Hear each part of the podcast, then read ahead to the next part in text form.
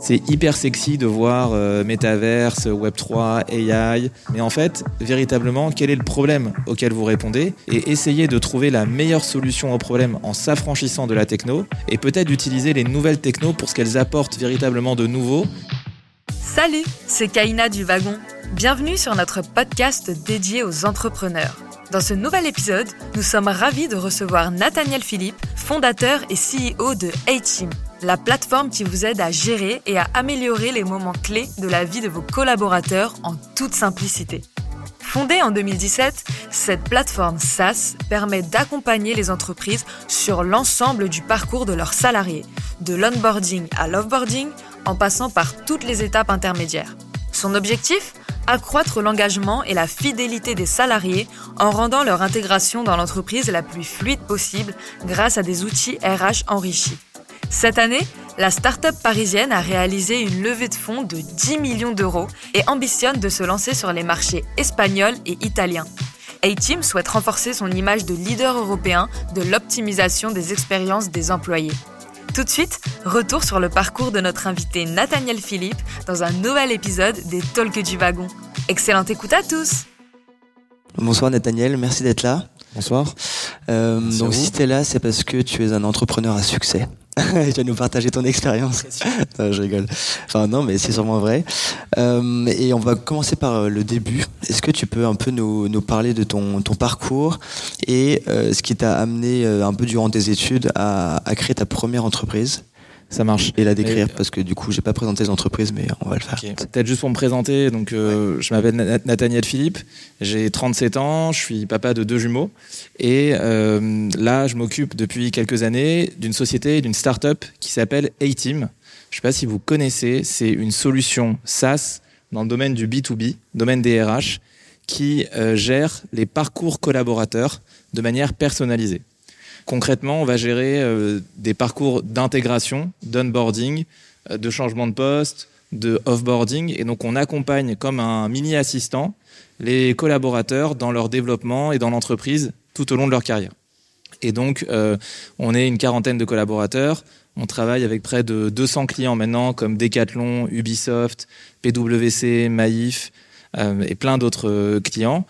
Et donc, là, on vient de lever il y a quelques mois 10 millions d'euros et on se développe donc euh, autour des sujets du télétravail, de la formation euh, et, du, bonheur un petit peu euh, en, en, entreprise. Et avant de faire ça, en fait, j'avais aussi créé, co-créé une start-up qui existe toujours, qui s'appelle Caféine. Peut-être que vous connaissez, anciennement le kiosque.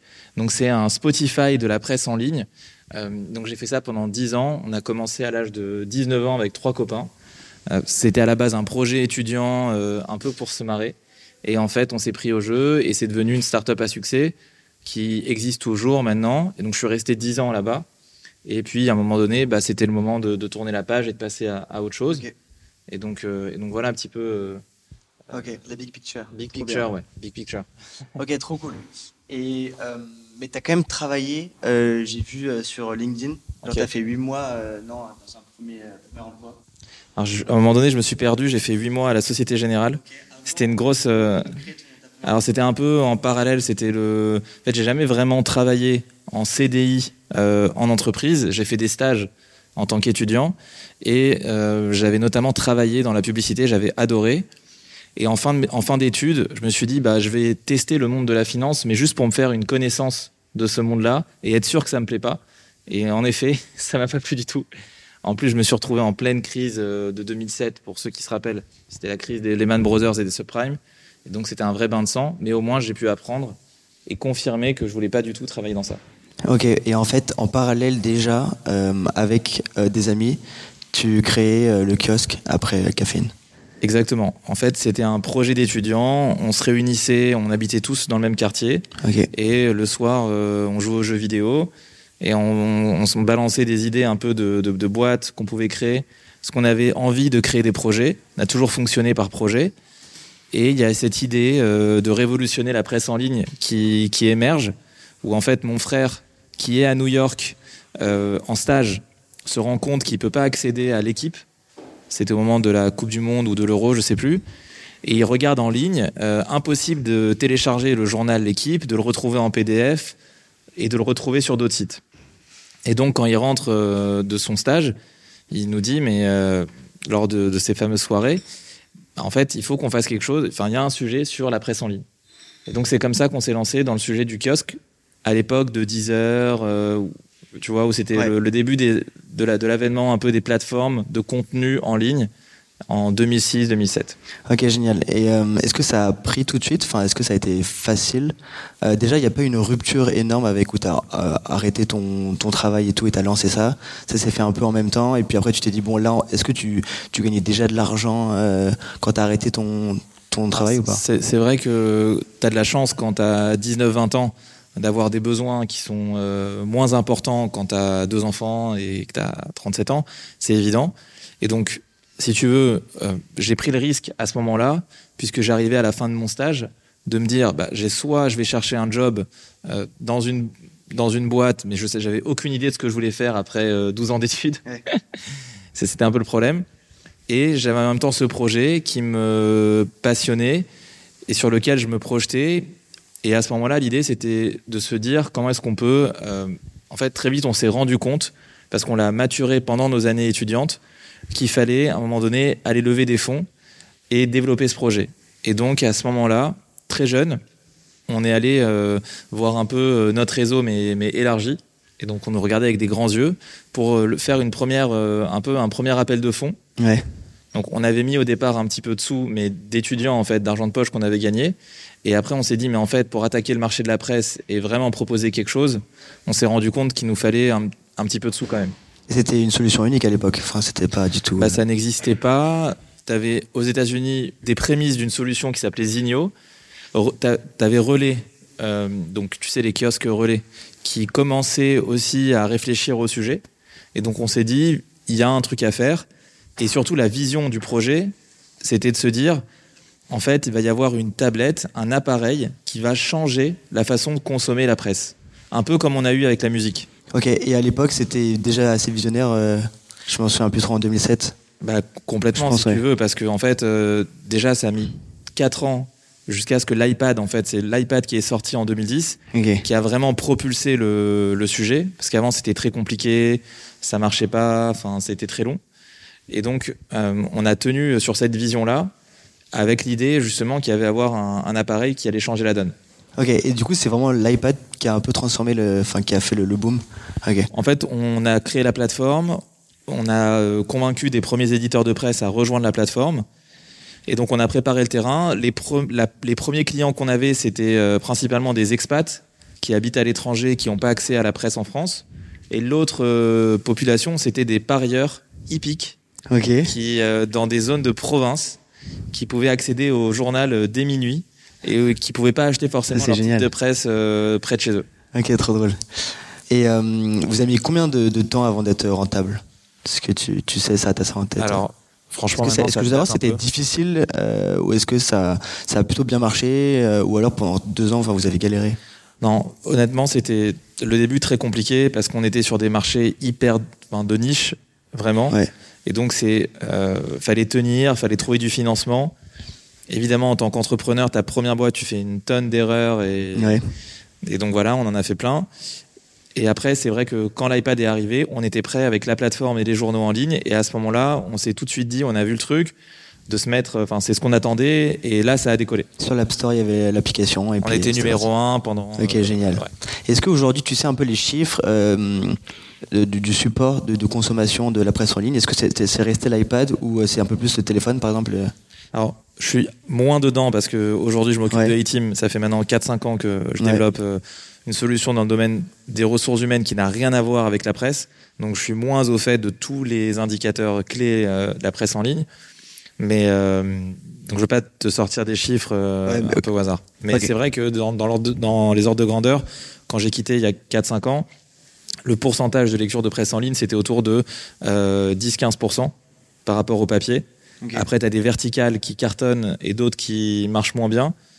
Et donc, euh, je sais que cette tendance, elle s'est accélérée. Et globalement, tu as une tendance de fond, évidemment, à la démat euh, de la presse en ligne, avec plein de questions qui se posent autour, parce que tu as des formats type euh, ISO au journal, mais aussi tu as des formats un peu site internet, où le, le contenu est, est, réadapté au format euh, du device. Donc avec des vidéos. Euh, Exactement. Donc tu as plein de façons d'accéder à la presse en ligne et de comptabiliser aussi euh, l'audience de ces supports. Ok, ça marche. Et est-ce que aujourd'hui, tu as complètement coupé les points avec cette entreprise Tu as toujours des parts? Est-ce que tu as comment ça s'est fait? J'ai eu la chance de pouvoir sortir de l'entreprise. Il y a eu un, en fait un, un, LBO sur la boîte et en fait à ce moment-là, bah, on a pu on a pu sortir nous les fondateurs après 10 ans de, de bons et loyaux services, la boîte était rentable, elle se développait très bien. Donc c'était le moment de tourner la page. C'est-à-dire quoi en LBO C'est-à-dire que vous avez été racheté par une entreprise? Ça a été racheté par en fait un fonds financier qui est rentré dans l'entreprise et qui a mis en place une équipe de managers okay, opérationnels. Génial. Et donc ça, ce moment-là, ça a été le tremplin pour toi pour euh, créer ta seconde entreprise. Exactement. Comment ça s'est fait un peu cette transition? Est-ce que tu avais déjà ce projet en tête, j'imagine, peut-être déjà avant? Et quand tu t'es dit que tu avais ces fonds-là, tu te dis, bah go, je vais en profiter pour créer une seconde entreprise comment c'était dans, ta tête? Ouais. Tu as plein d'idées. Euh. Alors, écoute, euh, ça s'est fait euh, assez progressivement, puisque en fait, on savait depuis déjà quelques temps qu'on allait vendre la, société. En fait, ça s'est fait sur plusieurs mois, et à ce moment-là, en fait, j'en ai profité pour voyager déjà. Donc, je suis parti à San Francisco, à New York, je suis allé à Austin, au South by Southwest. En fait, je voulais un peu m'inspirer, trouver des idées, trouver, euh, euh, comprendre les tendances du marché. Aux États-Unis. Aux États-Unis. Pour toi, c'est là où ouais, tout, tout, commence. Enfin, bah, tu peux t'inspirer pour. Dans le domaine de la tech, euh, ça reste le marché numéro un avec peut-être la Chine, mais c'était une source d'inspiration différente de ce que je connaissais à Paris. Donc déjà, j'ai profité de ce moment-là. Et puis, bah, c'est vrai qu'au kiosque, j'avais expérimenté le fait de recruter des centaines de personnes, et c'était une grosse galère. Et donc je me suis dit, il y, a un truc à faire dans ce, domaine pour améliorer l'expérience d'intégration, d'onboarding, mais pas que. En fait, l'idée, c'était de se dire bah, comment tu peux suivre aussi le parcours des gens dans l'entreprise et aussi améliorer leur développement. Donc c'est comme ça que l'idée, euh, elle, elle, est venue. Et après, j'avais aussi une conviction très forte, c'était de se dire, la façon de travailler dans les entreprises va changer. Donc c'est vrai qu'en startup, euh, on est tous fans euh, du remote, nous, déjà au kiosque, on pratiquait beaucoup le remote avec euh, les, les, collaborateurs tech. Et je me suis dit, cette façon de travailler va aussi impacter les boîtes plus classiques. Et donc l'idée, c'était de se dire comment est-ce qu'on peut développer, développer des outils qui s'adaptent aux nouveaux modes de travail et à ces nouveaux enjeux. Ok, notamment au télétravail. Notamment au télétravail, ouais. Ok, donc ça fait 5 euh, ans, un peu plus de 5 ans que tu as créé cette entreprise-là En fait, on a démarré en 2017 la, partie vraiment RD de, de, la boîte. Et en fait, pendant quasiment deux ans, voire trois ans, on n'a pas fait de chiffre d'affaires. Et hum, est-ce que tu t'es associé avec les mêmes personnes? Comment ça s'est fait, euh, la, jeunesse du projet? Alors, t'as gardé les mêmes, la même équipe Non, parce que c'est, on n'a pas gardé la même équipe. Chacun après a créé, euh, et justement, euh, mes anciens associés ont créé une super boîte qui, est, qui, est, très connue aujourd'hui, et donc je suis très content pour pour eux. Et moi, du coup, bah, j'ai un peu redémarré un peu seul au départ, mais avec l'idée de m'associer sur des compétences très complémentaires. Ok. Et donc je suis parti en quête d'un CTO. Pour développer, la, pour développer la solution, la plateforme. C'est clairement ça. Et en fait que j'ai rencontré, alors j'ai pas mal galéré, je suis parti, je suis passé par des freelances, puis ça marchait pas. Et en fait j'ai utilisé la plateforme talent.io. Peut-être que tu. Non, je connais pas. je sais pas si vous connaissez. Et donc euh, c'est comme ça que j'ai pu rencontrer euh, euh, l'un de mes associés euh, à qui j'ai donné, euh, voilà, qui a un rôle de cofondateur de la boîte et qui a pris une part euh, significative du capital. Ok, génial. C'est quoi l'entreprise qu'a fondé tes, tes, anciens associés? Jelly Smack. Ouais, c'est connu. surtout dans le monde de la data, c'est assez une bonne formation pour ça et tout. Ouais, ils sont très forts dans la data, ouais. Ok, ça marche. et alors concrètement, A-Team, en fait, c'est une solution pour les RH euh, et ça leur, c'est un peu un, système de workflow avec euh, des, des choses à faire euh, pour suivre l'intégration pendant le. J'ai vu qu'il y avait une promotion, etc. et jusqu'à jusqu'à l'offboarding. Loveboarding. Et est-ce que, ouais, j'imagine que le Covid, ça a eu un, enfin, ça a été positif pour vous? Bah, c'est vrai que c'est un événement difficile, le Covid, mais on a eu cette chance d'être un des bénéficiaires ouais. de, cette, de ce Covid, parce qu'en fait, ça a, ça a digitalisé euh, l'expérience d'intégration. C'est-à-dire que euh, quand quelqu'un arrivait avant dans une entreprise, bah, il arrivé dans les locaux, euh, il faisait un petit peu les différents étages, et en fait, on se soucie pas trop de véritablement mettre en place un process pour bien l'intégrer. Par contre, si vous êtes en télétravail et que la personne arrive à distance, bah, en fait, de facto, ça digitalise une expérience physique. Et donc c'est là où les entreprises ont pris conscience du problème. Ok, génial. Et concrètement, comment tu fais pour, euh, bah, pour faire cet onboarding en, en, distanciel? Alors, tu as plein de façons de, de, de, le faire, mais déjà, c'est de se dire bah, quelles sont les étapes un peu clés que tu veux installé sur ton parcours. Donc ça, c'est juste, excuse-moi, mais du coup, c'est personnalisé en fonction de l'entreprise. Alors la force, justement, c'est euh, qu'on va plutôt s'adresser à des grandes entreprises. On va connecter à leur euh, écosystème d'outils et tu peux personnaliser si la personne elle est euh, sur le terrain ou au siège, si c'est un junior ou un senior. Et comme tu l'as dit très justement, c'est un système de workflow, de parcours que tu peux complètement assembler à ta façon et donc l'entreprise peut dupliquer son organisation dans l'outil euh, et gérer. Il y a beaucoup de complexité qu'on peut intégrer dans, l'outil. Et de manière assez basique, tu vas pouvoir dire bah, rencontre telle personne à telle date. Euh, tiens, voilà une vidéo de bienvenue. Au fait, les formations vont démarrer dans tel temps. Voilà, tu as un mentor qui va te t'aider à mieux t'intégrer dans l'entreprise. Et donc en fait, il y a énormément de fonctionnalités pour créer une expérience avant même que la personne arrive dans l'entreprise et jusqu'à euh, sa validation de, de, sa période d'essai. Ok. Et euh, le but, c'est pas. Enfin, j'imagine que c'est complémentaire aussi avec tout ce qui se fait euh, du coup en présentiel, parce que tu dis pas, ouais, c'est Enfin, c'est mieux de faire ça avec des petites vidéos. L'idéal serait quand même de faire un truc euh, où tu peux voir les gens euh, en vrai, surtout quand tu arrives dans une entreprise. bien sûr. Mais c'est complémentaire et ça permet de, de, faire le lien en fait entre ce, ce, distanciel et ce présentiel qui maintenant euh, est dans la vie de tous les jours. En fait, c'est un, un, outil qui est au service derrière de, de l'humain finalement, parce que tu vas pouvoir mettre en place des bonnes pratiques qui se font pas forcément naturellement. Et donc l'idée, c'est aussi d'insuffler des bonnes idées, des pratiques pour que les gens puissent euh, les réaliser. Euh, bah, génial. Est-ce que euh, j'ai une question un peu sur la data parce que bah, du coup c'est quelque chose qu'on fait et on est intéressé par ça. Et je veux savoir est-ce que toi ça a toujours été comment dire tu tu vois que c'est euh, quelque chose de crucial et tu as mis l'accent sur ça. C'est pas forcément euh, au centre de ton business model, mais est-ce que tu t'es, enfin, tu t'es dit que, ou, enfin, ou alors c'est comme toutes les autres ressources, mais est-ce que tu t'es dit, ouais, la data, il faut que euh, j'intègre ça dans mon, dans ma solution pour, je sais pas, traquer, etc. et, être plus performant? Non, bah, la data, c'est un peu le, l'or hein, de notre époque. si t'es pas intéressé par le, par le sujet de data, tu risques de rater ton coup. Et aussi, les personnes qui t'achètent sont en attente d'énormément de statistiques et de data. Après, tu as plusieurs façons de le voir. Tu as la data autour de l'usage produit, qui peut même t'aider à améliorer ton produit et donc de comprendre ce que les gens en font. Et après, tu as la data, la data que tu vas restituer pour euh, tes, décideurs, en fait, et donc comprendre qu'est-ce qui est crucial pour eux. Donc peut-être si je parle de la deuxième partie sur euh, qu'est-ce qui est crucial, ça va être aujourd'hui, bah, en fait, en combien de temps les gens peuvent se former finalement plus rapidement grâce à ce genre d'outils, ce qu'on appelle euh, time to productivity. Tu as la notion de gain de temps qui est intéressante, et tu as aussi la notion de turnover. Donc, tu as sûrement entendu parler du phénomène de grande démission euh, qui est aux États-Unis.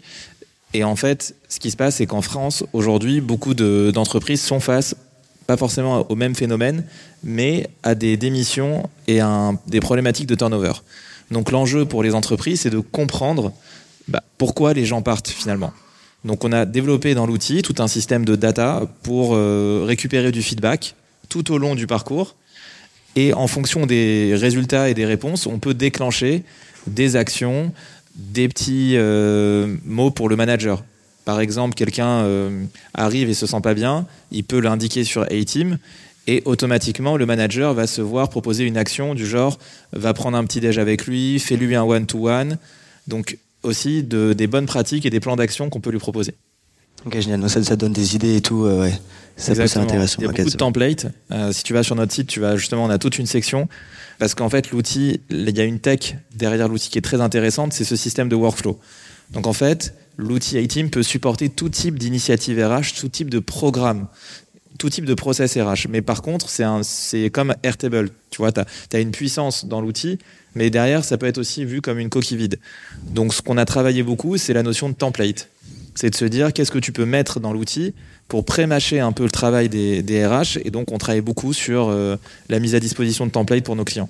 Ok, super. Moi, personnellement, j'ai fait un stage à la BNP et mon manager était terrible et je pense que ça aurait été pas mal d'avoir cette solution. Ça, ça m'aurait pas mal aidé euh, à être intégré dans l'équipe, ouais. Et est-ce que, du coup, tu as un peu une idée, tu peux, enfin, je sais pas si tu auras une idée là-dessus, mais pourquoi est-ce que hum, les peut-être les jeunes générations, je sais pas peut-être que je généralise en disant ça, mais tendent à ne pas être très fidèles euh, à une entreprise. Est-ce que toi du coup tu arrives euh, avec ce système de feedback à avoir un peu une idée là de une idée anthropologique de ce qui se passe euh, Non, mais c'est intéressant ce que tu disais sur ton expérience à la BNP avec ton manager. Et en fait, moi ma conviction c'est que les entreprises doivent aider les gens à tisser des relations sur trois niveaux en fait. Ta relation avec l'entreprise en tant que telle, avec ton manager justement, mais aussi avec les autres collaborateurs en interne dans l'entreprise. Et quand tu prends les outils utilisés par les RH, c'est surtout des outils transactionnels. Tu vas euh, récupérer ton bulletin de paye, déposer tes congés, euh, notifier euh, un arrêt maladie. Mais en fait, tout ça, ça t'aide pas à vraiment tisser cet aspect relationnel.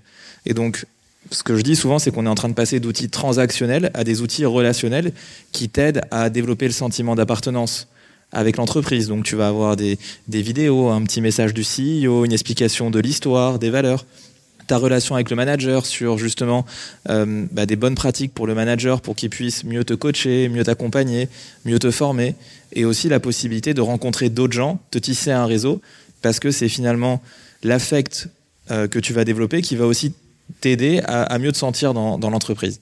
Donc ça, c'est un petit peu notre conviction euh, chez, chez, chez A-Team. Et après, tu me disais, bah, quels sont les, drivers du turnover? On se rend compte que euh, bah, c'est un petit peu ça, justement. C'est la, culture managériale, qui est un vrai sujet et, une des raisons pour lesquelles les gens partent en fait de, l'entreprise. Mais aussi, alors faut pas se leurrer, hein, il y a la question du salaire qui est clé et qui, euh, malgré tous les efforts que les boîtes peuvent faire, si ça ne matche pas à un moment donné ton, tes, besoins, euh, tu t'y retrouves pas. Il y a plein de jobs aujourd'hui que les jeunes veulent plus faire euh, comme travailler dans la restauration. Je sais pas si tu as vu, mais il y a eu beaucoup d'articles autour de ça, des difficultés de recrutement dans certains secteurs, dans l'hôtellerie, dans la restauration. Les gens veulent plus faire ça en fait. Donc, donc aujourd'hui, l'idée, ça va être de se dire, peut-être à terme, est-ce qu'on peut aider les entreprises à comprendre ces drivers via la data et à pouvoir derrière corriger dans le temps et leur proposer des plans d'action? Ça, c'est la suite un peu. Ok, ça marche. Et euh, tu viens de faire une levée de fonds de 10 millions, c'est ça? Ouais. Bravo, super. Euh, Merci. Est-ce que c'était difficile? Est-ce que tu peux euh, nous parler un peu rapidement de, cette levée de fonds? Et euh, qu'est-ce qu'elle va te permettre de faire? Quels sont les, projets futurs de A-Team? Alors moi, j'ai toujours considéré que la levée de fonds, c'était pas une fin en soi. c'est pas juste un discours, hein, mais vraiment, ça doit être un moyen. Et l'essentiel de ta boîte, c'est d'abord tes clients et ton produit. Donc, si tu veux, moi, la levée de fonds, je me gargarise pas du tout autour de ça. Et D'ailleurs, ça m'énerve énormément de qu'on centre tout le succès des startups autour des levées de fonds, parce qu'il y a déjà il y a plein de modèles alternatifs et euh, ça, ne euh, prévaut en rien de la réussite d'une entreprise. Après, une fois qu'on a dit ça, dans certains cas, tu as besoin de lever des fonds parce qu'en fait, tu n'as pas le choix. Tu es dans un secteur où tout bouge très vite, où tes clients sont demandeurs. Donc, ça peut aussi aider, c'est évident, et euh, rassurer sur plein de points. Donc, nous, on s'est retrouvés dans cette situation où, post-Covid, en fait, on a eu une accélération énorme de notre business. On a fait, on a, multiplié par trois notre chiffre d'affaires euh, euh, l'année dernière. Et donc, on s'est dit, bah, ok, là, c'est le moment vraiment où il y a une accélération. Et donc, comment est-ce qu'on peut prendre finalement une position de leader sur le marché et développer notre technologie? Parce que j'avais une vraie conviction autour de ce qu'on fait et du sujet. Et donc, à ce moment-là, on, a décidé de faire une levée de fonds. Et ça reste difficile. Franchement, les personnes qui vous disent euh, une levée de fonds c'est facile, c'est pas vrai. Même dans les périodes les plus fastes, comme on a connu pendant un an et demi, deux ans, euh, où on croit qu'avec trois slides on peut lever des fonds. Alors il y en a qui arrivent clairement et qui sont très forts pour le faire. Mais la réalité, c'est que même quand tu as déjà entrepris une boîte, même quand tu as déjà un certain succès, un track record, ça reste difficile. Voilà, maintenant on a réussi à, le faire. Il faut bien se faire accompagner. Enfin, c'est tout un sujet, la levée de fonds. Euh, si tu veux qu'on en parle, avec plaisir. Mais en tout cas, c'est un, c'est un vrai. Ok, bah, peut-être qu'on en reviendra, on reviendra dessus après euh, si s'il y a des questions autour de ça. Euh, et c'est, vous avez atteint votre objectif du coup ou fait mieux euh, en non, c'était, c'était notre objectif. Ok, génial. Et euh, quelles sont euh, ouais vos, vos, ambitions là sur le pour le futur? Alors, on a plein d'ambitions Et forcément, quand tu lèves des fonds, il y a des choses assez évidentes que tu dois faire. Déjà, c'est euh, commercialement, on est à un stade où on a quand même euh, développé depuis 3-4 ans notre produit. Donc on a un super outil euh, qu'on peut vendre. Et donc l'idée, c'est déjà de prendre une position. on est déjà leader sur notre marché, mais continuer à être leader sur le marché en France. Déjà, ça c'est un premier point. Donc c'est beaucoup de commerciaux à recruter, de marketing. Et puis surtout, on est euh, une boîte euh, quand même tech et product où 70% de nos effectifs restent des ingénieurs et des product guys. Et en gros, l'idée c'est euh, de continuer à développer notre techno, puisque derrière ce sujet de, de l'onboarding, finalement, il y a tout ce sujet du workflow et du parcours collaborateur.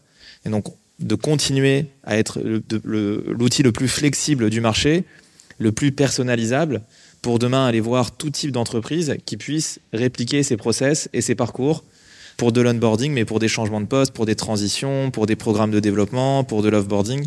Il y a énormément de use cases qu'on peut supporter via, via l'outil. Ok.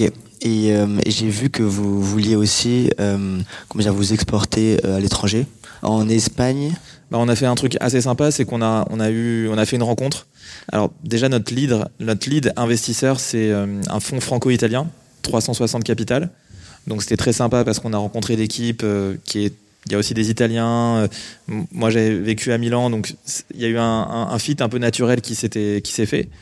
Et puis, on a fait une rencontre avec un fonds espagnol aussi, et on s'est dit, bah, c'est sympa de euh, finalement avoir une coloration internationale européenne pour demain aller ouvrir d'autres pays.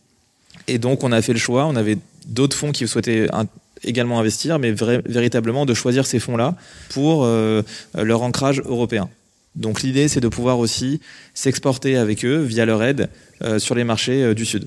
Ok, super intéressant. Et là, tu penses sur des challenges culturels aussi parce que niveau ressources humaines, je crois que tu as pas mal de particularités aussi entre les pays au sein de l'Europe. Alors, avec mon, ma boîte précédente, j'étais parti justement à Londres et à Milan pour développer le kiosque en, en Angleterre et en Italie.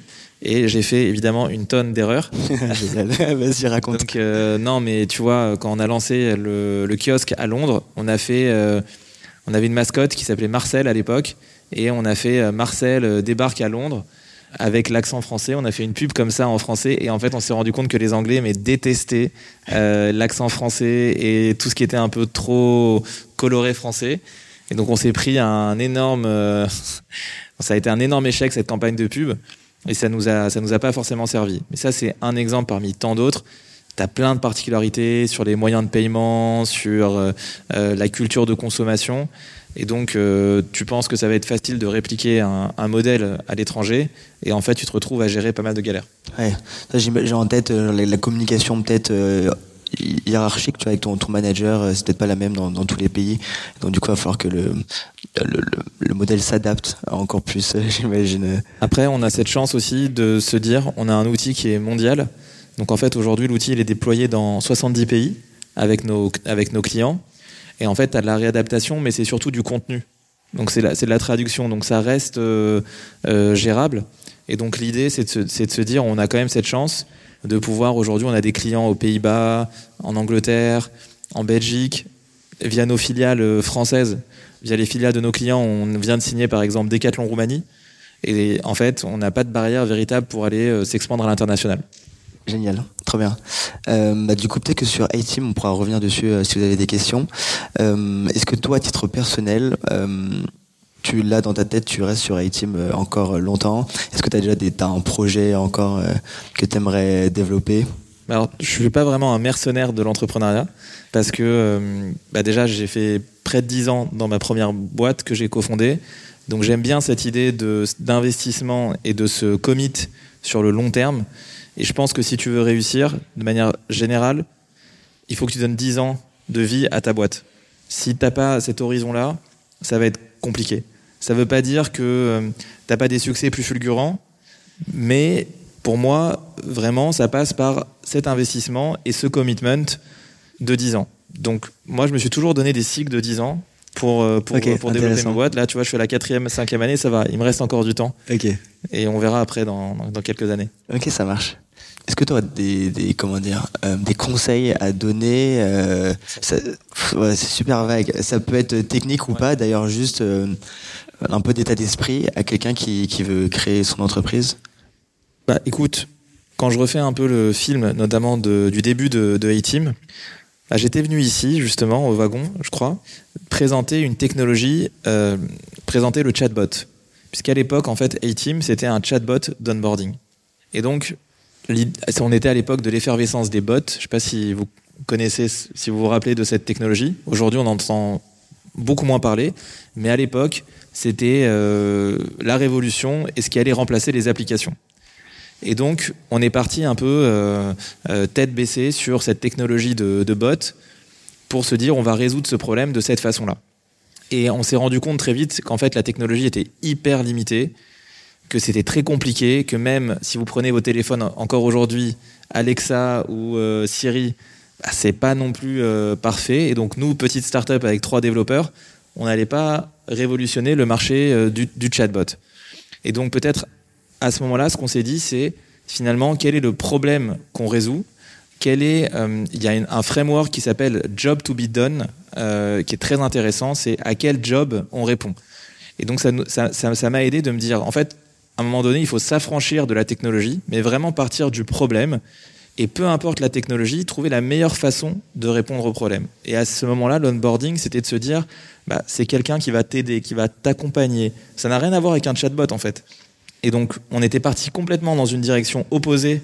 Euh, la solution était, très mauvaise parce qu'on avait ce prisme techno.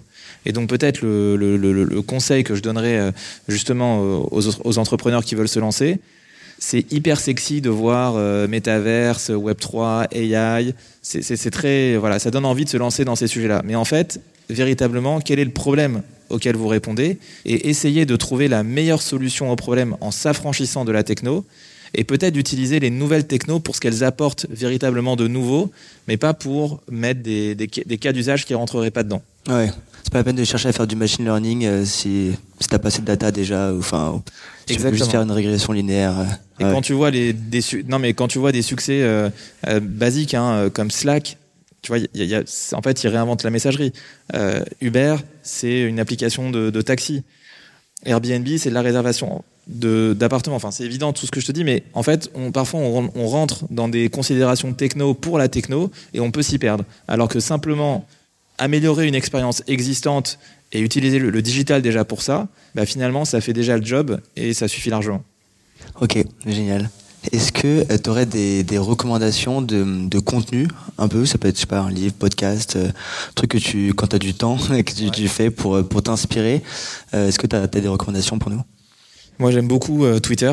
Je suis un peu addict à, Twitter. Hein. Il est en permanence allumé euh, derrière mes, tâches de boulot. Euh, donc, je suis plusieurs, plusieurs influenceurs sur, Twitter. Dans le SaaS, il y en a un qui s'appelle Jason Lemkin que, que j'adore.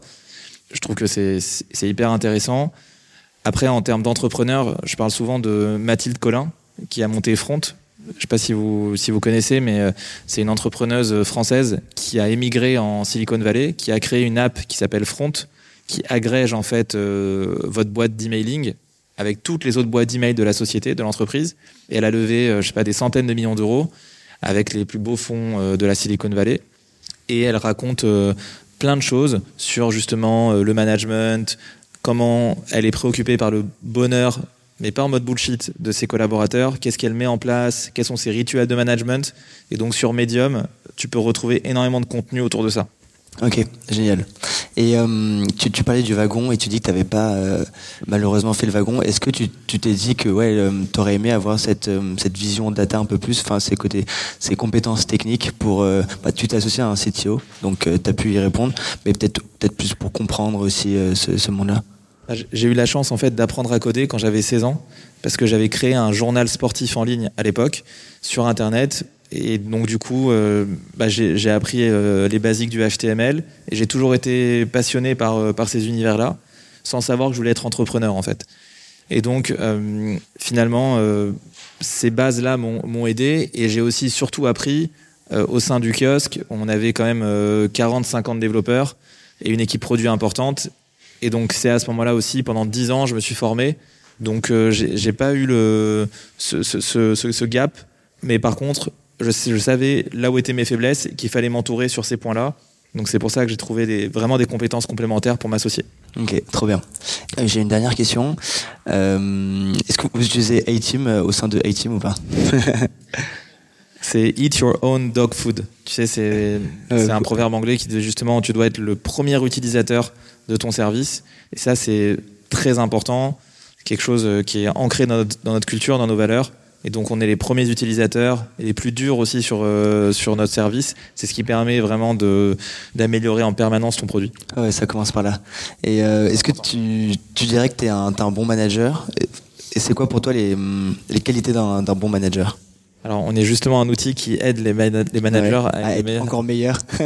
et pourtant, moi, je pense, je suis une catastrophe. Non, euh, non, non, je rigole. Mais euh, non, être bon manager, c'est vrai que c'est, c'est quand tu es entrepreneur et que tu as une idée et que tu vois une opportunité, finalement, on est très loin euh, de comprendre ce qu'est vraiment le management. Et en fait, ton rôle au fil du temps en tant qu'entrepreneur, il évolue de plus en plus en tant que manager. Donc forcément, tu dois, tu dois évoluer sur ça et tu dois apprendre. Et tu en as plein qui détestent ça d'ailleurs. Donc euh, peut-être moi les deux trois choses basiques que je fais avec mes mes, mes collaborateurs ou associés, c'est tout con, hein, mais c'est déjà un one-to-one fixe avec tous mes direct reports. Donc ça c'est déjà dans les agendas avec euh, toutes les semaines. Toutes les semaines. Ça peut être formel, plus ou moins formel, mais on a souvent, un, tu vois, sur Notion, on a un compte rendu de, tous nos rendez-vous et une trace écrite pour pas qu'il y ait de, euh, d'incompréhension des deux côtés. Donc ça, c'est très important. Après, ce que j'aime beaucoup faire, c'est surcommuniquer en interne. Donc, on a notamment un weekly où on réunit toute les, toute l'équipe, en fait, tous les effectifs. Et là, en fait, chaque euh, directeur de pôle va présenter un peu l'actualité sur la semaine dernière et cette semaine.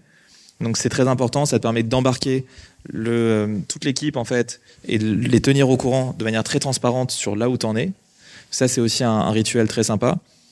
Et puis après, bah, c'est vrai que le passer du bon temps ensemble, euh, du fun, aller boire des coups, partir un ou deux jours si tu peux le faire, un peu dans un endroit qui sort du boulot, ça paraît un peu voilà un peu simple comme idée, mais c'est très important. C'est aussi créer ce lien avec les, les gens, ce lien humain et c'est ce qui fait que euh, tu as envie de te dépasser, tu crées euh, du relationnel et du personnel dans, euh, dans l'entreprise. Et ce dernier point, tu penses quand même que le faire en présentiel, il n'y a, rien de mieux? Bah, Malgré tout, tisser des liens, il n'y a pas plus fort que d'être en physique et de rencontrer les gens. Et de le faire, le digital remplacera jamais la qualité de la relation que tu peux avoir quand tu vois quelqu'un en physique. Ok, trop cool. Bah, merci euh, Nathaniel. Et euh, si vous avez des questions, euh, bah, n'hésitez pas. Ismaël, je bosse chez Capsens, une agence de développement dans la fintech. tu parlais pas mal tout à l'heure des, bah, de l'iPad et comme quoi c'était vraiment un événement important pour Caféine. Et comment ça s'est passé? Est-ce que vous avez une application mobile du coup au début?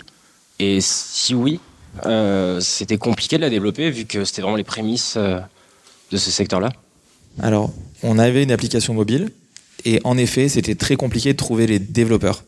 En plus, tu avais l'iPad, mais très vite, tu as eu Android, tu as eu Microsoft aussi qui a fait des tablettes. Et donc, il fallait à chaque fois trouver des développeurs dans chaque techno.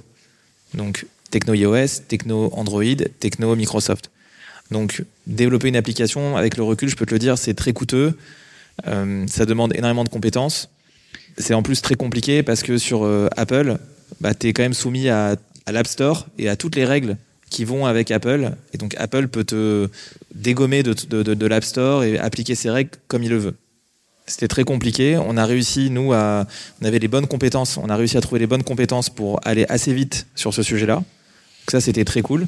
Par contre, au bout d'un certain nombre d'années, en fait, Apple a été très dur sur les mises à jour de l'application, nous a contraints sur énormément de sujets, jusqu'à un moment où on pouvait plus euh, faire d'achat directement depuis l'application. Et donc là, ça a été un moment de bascule aussi où on a dû euh, réinventer un peu notre business model puisque les gens achetaient beaucoup via l'App Store et qu'il fallait les renvoyer maintenant sur le site internet en dehors de l'app. Euh, bonjour, Julien, je suis aussi chef de projet chez, chez Capsens, tous les quatre d'ailleurs, non, de Capsens. moi, ma question, c'était sur les débuts de tes expériences entrepreneuriales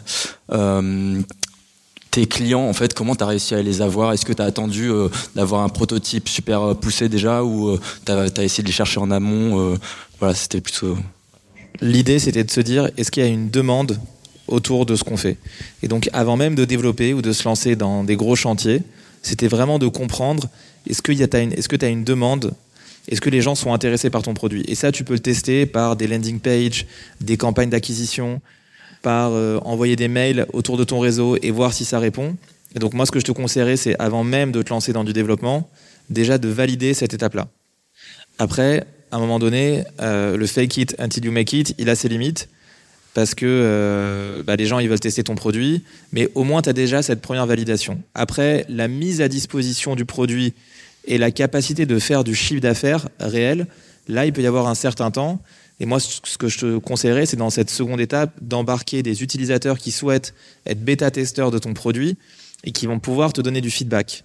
Donc ça, ça va t'aider à faire évoluer la plateforme et à pas être rivé uniquement sur le chiffre d'affaires, mais plutôt sur euh, l'utilisation euh, du produit et son feedback. Mais avant ça, malgré tout, n'oublie pas la première étape qui est vraiment euh, valide que les gens, il y a une demande et sont prêts aussi à payer pour ton produit. Ça, c'est important. Bonsoir. Nicolas. Tu as dit que tu avais lancé iTeam avec un, un, bot, un chatbot, et à un moment, tu t'es rendu compte que tu adressais la bonne problématique, mais pas avec le bon produit. Et à ce moment-là, comment ça se passe en interne? Pourquoi tu choisis pas de d'arrêter le projet, de changer de projet complètement? Comment tu fais ce switch en disant ok, je suis sur la bonne problématique, il faut juste que je, que je change un peu de produit pour, euh, pour répondre à mon, à mon truc? Alors, ça passe par beaucoup de travail. Euh, c'est un travail qui est très très difficile, qui peut être assez stressant en plus parce que en fait, tu te lances, tu te rends compte que ça marche pas, donc tu vois, c'est important d'avoir à côté euh, une bonne hygiène de vie, euh, un peu des, des, échappatoires où tu peux, je sais pas, faire du sport. Enfin, je sais que cette période-là, elle peut être assez stressante parce que t'as pas ton market fit et ça prend du temps. Donc ça déjà, c'est une période qui peut être difficile. Ensuite, c'est d'être complètement réaliste sur ton, produit. Et en fait, on voyait bien que malgré tout, les gens ne revenaient pas et qu'on n'arrivait pas à développer, qu'on avait des limitations liées à la technologie du bot. Et en fait, on est un peu on dit souvent euh, fall in love with the problem, not the solution. Et donc, on sait, euh, c'est euh, le fondateur de Waze, tu vois, qui, qui, se balade avec un t-shirt comme ça. Et en fait, c'est complètement ça. C'est-à-dire, vraiment, le problème était très intéressant. On a creusé, on a creusé, et c'est passé par beaucoup d'interviews utilisateurs, de rendez-vous, et on s'est rendu compte, mais en fait, les clients avaient des tableurs Excel ou des boards Trello avec tout leur process d'onboarding. Et on s'est dit, mais en fait, déjà, répondons à ce besoin plutôt que d'avoir des chatbots très évolués euh, avec de, l'IA ou du pseudo-IA. Déjà, répondons à ce besoin pour vraiment adresser le, problème. Et donc, c'était vraiment ça, le fall in love with the problem, not the solution, et ça nous a aidé à faire évoluer le produit. Salut Nathaniel, euh, Thomas, du étudiant en web développement euh, au wagon. Euh, moi, je m'intéresse à, à, tout à l'heure, tu parlais de R&D. Euh, justement, la, euh, la RH est quelque chose de très humain, euh, très presque individuel. Euh, chacun perçoit un petit peu sa façon de manager ou sa façon d'être managé différemment. Comment tu gères cette R&D pour faire en sorte que ce qui est, enfin, de, on va dire, de normaliser ce qui peut être très individuel, très personnel, en une solution unique? Euh, comment, comment, tu gères cette complexité? C'est pas ce sujet. Euh, c'est très intéressant ce que tu dis. C'est justement comment tu personnalises euh, l'information. Et en fait, on s'inspire beaucoup de ce qui se fait dans le marketing. Parce que si tu regardes un peu avec,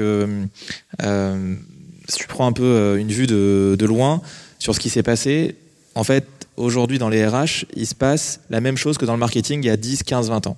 Donc il y a énormément, énormément d'outils dans le marketing qui justement travaillent sur la personnalisation des parcours, adresser le bon message au bon moment.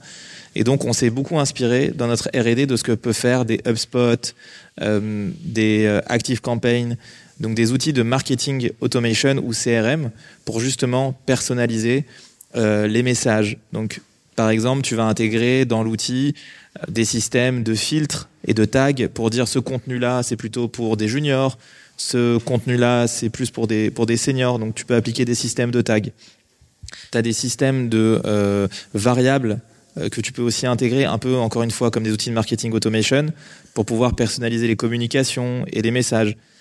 Donc, reprendre un peu toutes les techniques de personnalisation des outils euh, de marketing répliqués à l'univers du RH. Et ça, en fait, c'était pas vraiment fait. Et c'est là où on a vu une opportunité aussi. Et, du coup, est-ce que ça risque pas aussi de devenir en parallèle, si on personnalise trop, une usine à gaz pour la personne qui va gérer euh, toutes ces branches bah, C'est justement le travail de simplicité que tu dois permettre avec la mise à disposition des contenus, la rétroactivité. C'est justement là où la technologie a de la valeur pour pouvoir euh, le faire de manière simple et éviter, comme tu le dis, que ce soit une usine à gaz. C'est là la valeur ajoutée.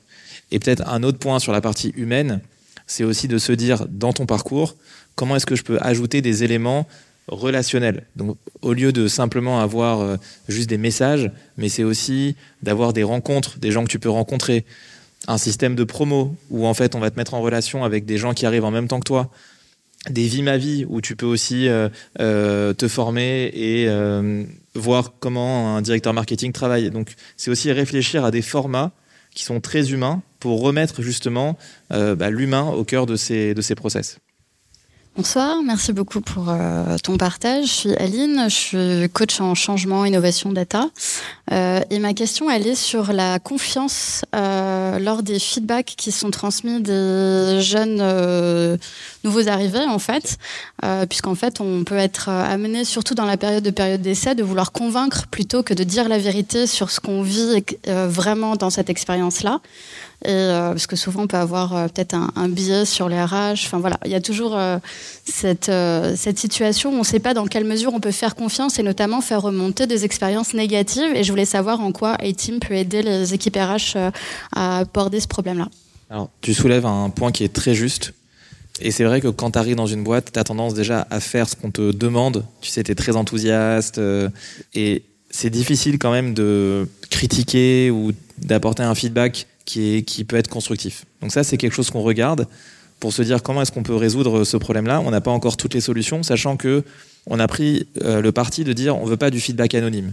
Parce que le feedback anonyme, tu as un petit côté un peu euh, euh, où tout le monde se lâche et en fait, tu peux pas vraiment capitaliser dessus et savoir réellement est-ce que c'est quelqu'un qui veut se lâcher ou c'est vraiment un argument constructif. Donc c'est mettre en place une culture, je pense, au niveau de la boîte où les gens peuvent s'exprimer. Euh, on sait qu'ils seront considérés sans euh, forcément être punis parce qu'ils ont. Euh, mais je pense que c'est du work in progress et on n'a pas encore trouvé toutes les solutions pour ça. Hein. du coup, une petite question un peu plus technique, mais c'est quand même, je pense, assez important au moment où vous avez décidé de lancer bah, les applis. Euh, en quel langage, quel langage vous avez choisi et pour quelles raisons vous avez choisi ces langages-là, que ce soit sur la première boîte ou, la deuxième? Est-ce qu'il y a eu une évolution? Est-ce que c'était le même langage parce que vous le connaissiez déjà ou... Euh? Alors sur A-Team, on est parti sur Laravel en back, qui est un framework PHP, et Vue.js en front. Et donc ça a été vraiment le choix de mon associé CTO, qui est le sachant sur ces sujets-là. Et je lui ai fait entièrement confiance parce qu'on avait une, une bonne relation et je savais qu'il allait faire les bons choix. Donc ça, c'est sur la partie euh, A-Team. Après, c'est vrai que sur, euh, sur le kiosque, je t'avoue, caféine, euh, ça date un peu. Hein. je crois que ça fait maintenant plus de, plus de 14 ans, 15 ans qu'on a fait les choix technologiques. Et non, à l'époque, il y avait encore Flash. On avait un lecteur de, de, de, presse qui pouvait être sur Flash Adobe ou alors en JavaScript. Et finalement, on est parti, on n'avait pas pris Flash en se disant bah, JavaScript, en fait, c'est beaucoup plus flexible, c'est beaucoup plus adaptable. Et en fait, heureusement qu'on a fait ce choix-là, parce que quelques années après, Apple a tué Flash, tu sais, en ne supportant pas en fait Flash euh, sur ses, sur ses devices. Et donc, heureusement qu'on avait fait ce, choix-là, parce que ça permettait à tous les gens, même sans, sans application, d'accéder depuis leur mobile ou leur iPad euh, directement au lecteur euh, A-Team, au lecteur Caféine. J'aurais une question. Du coup, la solution A-Team se place sur une problématique assez précise de l'accompagnement euh, du coup de l'onboarding. Est-ce que c'est un sujet sur lequel actuellement vous rencontrez euh, de, la concurrence de la part d'autres solutions, d'autres entreprises? Euh, Et si c'est le cas, comment est-ce que vous répondez à cette problématique? Alors, sur notre sujet, quand on s'est lancé il y a 4-5 ans, il y avait quasiment aucun acteur en fait qui proposait ça. Depuis, en fait, ça a pas mal évolué puisque le sujet a pris et donc on a des pure players sur le marché. Donc, notamment des acteurs euh, qui sont venus un peu nous, chercher en France. Et également à l'international, tu as un acteur international de référence qui est une boîte australienne qui s'est installée aux US, qui est pure player du marché et qui cartonne. Donc ça, c'est le marché des pure players. Et après, tu as le marché justement des SIRH, qui, sont les grands outils, les Workday, les ADP, les, les Oracle, qui sont justement les success factors, qui sont installés dans toutes les grandes boîtes, qui proposent euh, des briques d'onboarding. Et donc, bah, on est un petit peu en concurrence. Et l'idée, c'est justement de se dire, bah, nous, on est sur une niche. Et comment cette niche, elle peut être beaucoup mieux traitée via ce qu'on appelle un best of breed ou un spécialiste, et vraiment aller beaucoup plus loin en termes de fonctionnalité, en termes de, euh, de features, en fait, de, propositions de valeur. Et donc, être spécialisé, ça, ça a énormément de valeur pour justement créer ce besoin-là et cette différenciation par rapport à des outils euh, all you can eat qui font tout. Et donc, on va se démarquer par tout un tas de sujets. Euh, c'est encore des sujets sur lesquels on travaille. Pas plus tard que cet après-midi, on a fait un workshop sur ça justement pour marquer la différence et se dire, un peu comme je te l'ai dit au début, en fait, ce sont des outils très transac, transactionnels qui développent pas du tout l'aspect relationnel et l'aspect humain. Et donc on va nous aller vraiment se différencier sur ces sujets-là en travaillant euh, comment tu peux euh, créer du lien avec d'autres collaborateurs, te former, ta relation avec ton manager, des sujets que traitent pas ces grands outils-là. C'est fini pour aujourd'hui. J'espère que cet épisode vous a plu. Si l'univers de la tech vous intéresse et que vous souhaitez participer à nos prochains événements, rendez-vous sur la page Eventbrite du Wagon Paris. Vous y découvrirez les dates de nos prochains talks d'entrepreneurs, ainsi que tous les ateliers d'introduction au développement web et à la data science que l'on organise régulièrement sur notre campus. À très bientôt!